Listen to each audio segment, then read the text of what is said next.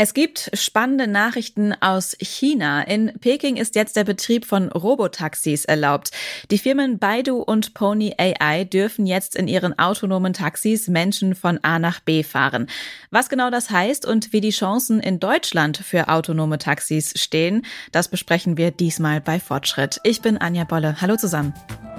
Fortschritt. Der Detektor FM Technik Podcast. Präsentiert vom Studiengang Mensch, Technik, Interaktion der Hochschule Magdeburg-Stendal. Peking erlaubt den Betrieb von Robotaxis. Eine Erlaubnis bekommen die beiden Firmen Baidu und Pony AI. Laut dem Nachrichtensender CNBC ist das die erste Erlaubnis dieser Art in Peking. Marie Valitutu ist für uns tiefer ins Thema eingestiegen. Hallo Marie. Hi. Marie, was bedeutet denn diese Erlaubnis erstmal konkret für die beiden Firmen und auch die Menschen in Peking? Wie muss ich mir das vorstellen jetzt? Ja, also die Menschen können per App jetzt ein Robotaxi bestellen, das autonom, also von alleine fährt. Die Stadt schreibt allerdings vor, dass noch eine Mitarbeiterin oder ein Mitarbeiter mit im Fahrzeug sitzen muss, aber eben nicht mehr auf dem Fahrersitz. Das ist nicht die einzige Einschränkung. Die Erlaubnis gilt auch erstmal nur für einen bestimmten Bereich von Peking. Der ist ungefähr 60 Quadratkilometer groß. Klingt jetzt nicht so super viel, ist aber immerhin so ein Wohngebiet, wo ungefähr 300.000 Menschen leben. Und ähm, wenn wir uns die Firmen angucken, die können so jetzt viele und wichtige Daten sammeln über den Straßenverkehr. Eventuell können sie auch bald mit den Fahrten Geld verdienen. Aktuell ist das in Peking noch nicht erlaubt. Die Fahrten sind also kostenlos. Ich finde, das klingt jetzt erstmal ziemlich cool. Wie sicher ist es denn dann, wenn ich in so ein autonom fahrendes Taxi einsteige? Ja, das ist äh, die ganz, ganz, ganz große Frage. Die lässt sich auch nicht so super einfach beantworten. An sich halten sich die autonomen Fahrzeuge ganz brav an alle Verkehrsregeln, aber sie können nicht so gut darauf reagieren, wenn etwas Überraschendes oder Ungewöhnliches passiert. Das hat Pony AI letztes Jahr selbst gemerkt. Äh, auf einer Teststrecke in Kalifornien hat eins ihrer Robotaxis einen Unfall gebaut. Es ist niemand zu Schaden gekommen, außer einem Straßenschild und einem Center Divider. Ich, das ist so eine Art Leitplanke. Daraufhin wurde ihnen äh, dort, also in Kalifornien, die Erlaubnis entzogen, ohne FahrerInnen an Bord zu testen. Mit SicherheitsfahrerInnen dürfen sie das aber weiterhin. Ähm, und wenn wir jetzt mal in Kalifornien bleiben, da gab es letztes Jahr konkret 98 Kollisionen, mehr als doppelt so viele wie im Jahr davor. Allerdings sind auch mehr autonome Fahrzeuge unterwegs. Das waren letztes Jahr so 1400 Stück. Was ich ganz ähm, spannend finde, ist, dass in diesen Zahlen aber auch Tesla gar nicht mit drin ist. Die müssen ihre Unfälle nämlich nicht melden, weil ihre Autos nach der behördlichen Definition nicht als autonom gelten. Ähm, der Staat Kalifornien überlegt das aber zu ändern, weil es eben zu einigen Unfällen mit Tesla-Autos gekommen ist. Hm. Dann bleiben wir doch mal bei der Frage, was denn überhaupt als autonomes Fahren gilt. Also es gibt ja diese verschiedenen Level, in denen die Autos eingeordnet werden. Wie unterscheiden die sich denn und ab wann spricht man dann wirklich schon von autonomen Autos? Ja, die Level stehen für einen bestimmten Grad der Automatisierung. Also wie viel kann das Auto von alleine machen und wie viel muss der Mensch noch eingreifen oder fahren. Level 5 ist die höchste Stufe. Bei der spricht man dann auch von autonomem Fahren. Da ist der Mensch in gar keiner Form mehr in den Fahrprozess involviert und nur noch Passagier. Er kann im Fahrzeug schlafen, Zeitung lesen, Filme schauen, was immer du willst. Die Fahrzeuge können auch komplett leer hin und her fahren. Das sieht man auch bei den äh, Robotaxis ganz oft. Damit sind nämlich ähm, Fahrzeuge gemeint, die mindestens Level 4 oder eben 5 haben. Ähm, und ja, bei Level 4 kann das Auto alleine fahren. Der Mensch kann aber auch eingreifen, wenn er möchte oder halt muss. Man spricht dann aber offiziell von vollautomatisiertem Fahren. Jetzt, was genau die Fahrzeuge konkret auf einer Teststrecke dürfen oder nicht und wer zum Beispiel für den Unfall verantwortlich ist, wenn er passiert, ist ganz unterschiedlich und hängt davon ab, welche gesetzliche Regelung es gibt. Okay, also autonomes Fahren ist nicht nur technisch eine Herausforderung, sondern auch juristisch. Wenn wir mal außerhalb von China schauen, wo sind denn noch Robotaxis unterwegs? Ja, also am meisten findet man sicherlich eben im Bundesstaat Kalifornien in den USA. Direkt in der Nähe vom Silicon Valley quasi, was tatsächlich relativ witzig ist, weil aus wirtschaftlicher Perspektive wird autonomes Fahren immer so als eine Art Battle zwischen den Tech-Unternehmen und Autokonzernen ähm, gesehen. Ganz salopp kann man sagen, so die einen haben die Autos, die anderen haben die Software, aber so richtig gerne möchte niemand sein Wissen teilen. Selbst Apple möchte seit Jahren ein eigenes Auto bauen, ist aber alles noch Zukunftsmusik. Also wir könnten da eigentlich schon viel weiter sein, wenn die Firmen dann mal zusammenarbeiten würden, anstatt ihre Firmengeheimnisse äh, so krass zu schützen.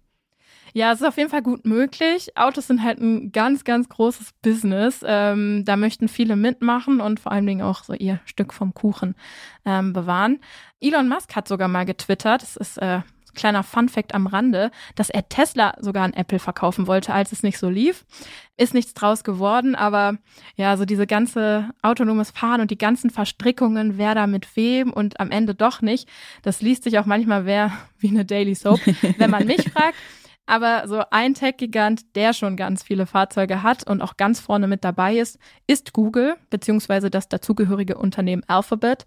Unter dem Namen Waymo testen sie seit 2018 fahrerloses, also autonomes Fahren in Kalifornien.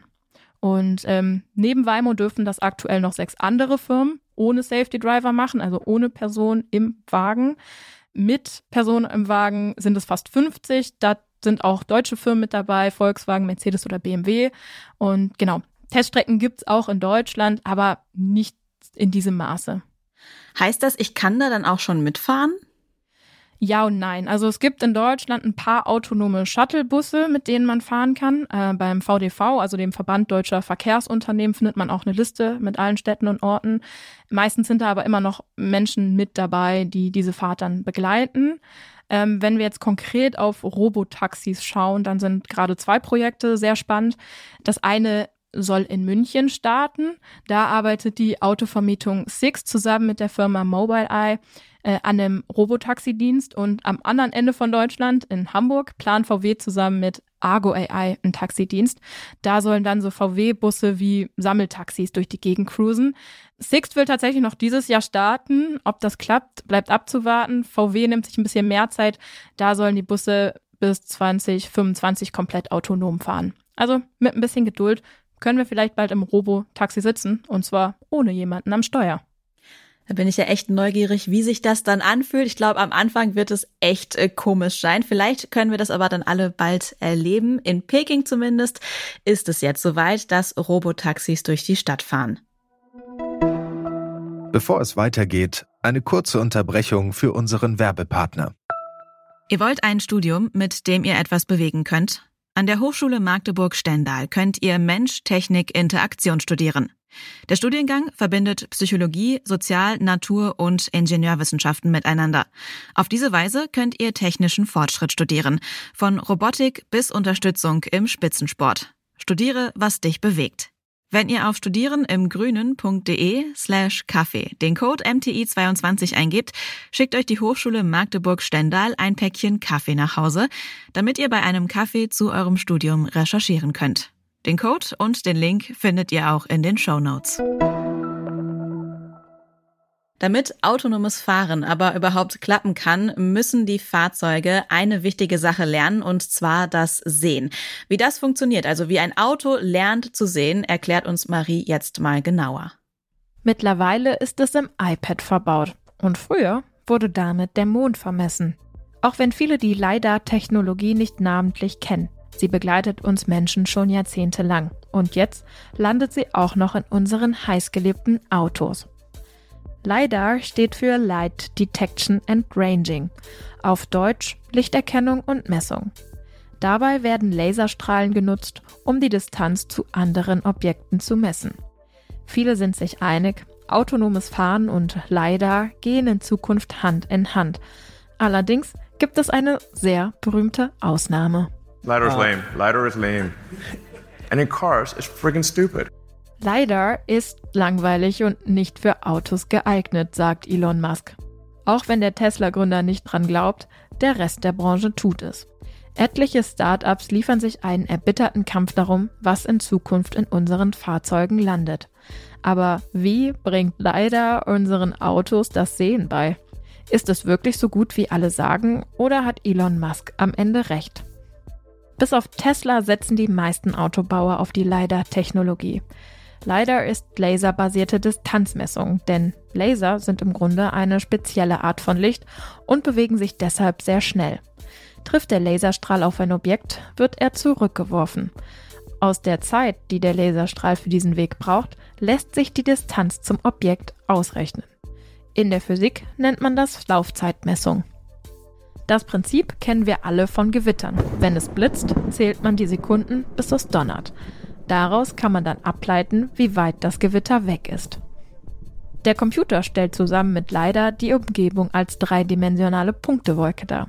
Fahrzeuge müssen aber nicht nur wissen, wo etwas steht, sondern auch, was dort steht. Dabei hilft künstliche Intelligenz. Zusätzlich zum LiDAR-System scannen Kameras die Umgebung. Die KI kann dann bestimmen, ob sich vor dem Fahrzeug ein Fahrrad, ein Fußgänger oder ein anderes Fahrzeug befindet. Was dann zu tun ist, entscheiden die Algorithmen. Damit die Fahrzeuge in mehrere Richtungen schauen können, werden die Laser oft auf dem Dach angebracht, und zwar so viele wie möglich. Diese drehen sich dann auch noch im Kreis. Dafür braucht es viele Laser, so viele man sich leisten kann. Denn je nach Hersteller sind die LiDAR-Systeme teurer als die Fahrzeuge selbst. Mittlerweile werben aber viele Startups mit günstigen Versionen, die für den Massenmarkt geeignet sein sollen. Doch der Preis ist nicht das einzige Problem. Gerade bei schlechtem Wetter wie Schnee oder Regen kommt die Technologie noch an ihre Grenzen. Also hat Elon Musk doch recht? They're all gonna dump LiDAR. That's my prediction. Mark my words. Sie werden leider noch in die Tonne kloppen. Denkt an meine Worte, sagt Elon Musk. Ob er recht behält, wird man sehen. Aber ehrlich gesagt sieht es momentan nicht danach aus. Viele denken, ohne leider kein autonomes Fahren. Deswegen bleibt der Markt umkämpft. Etliche Startups arbeiten mit Hochdruck an der Technologie. Wer es schafft, hier günstige und robuste Lösungen zu finden, knackt den prall gefüllten Jackpot der Mobilitätsbranche. Denn in Kombination mit Radar- und Kameratechniken scheint für die meisten leider immer noch der Weg der Zukunft zu sein. Das war's auch schon wieder von uns. Wenn ihr es noch nicht getan habt, dann folgt diesem Podcast in eurer Podcast-App und dann landet die neueste Episode immer direkt in eurem Feed und ihr unterstützt damit auch unsere Arbeit. Alle zwei Wochen dienstags gibt's eine neue Folge von Fortschritt. Produziert hat diese Folge Andreas Popella, die Redaktion hat Marie Valituto. Vielen Dank, dass ihr zugehört habt. Ich bin Anja Bolle und sage Tschüss und bis zum nächsten Mal. Fortschritt. Der Detektor FM Technik Podcast. Präsentiert vom Studiengang Mensch, Technik, Interaktion der Hochschule Magdeburg-Stendal.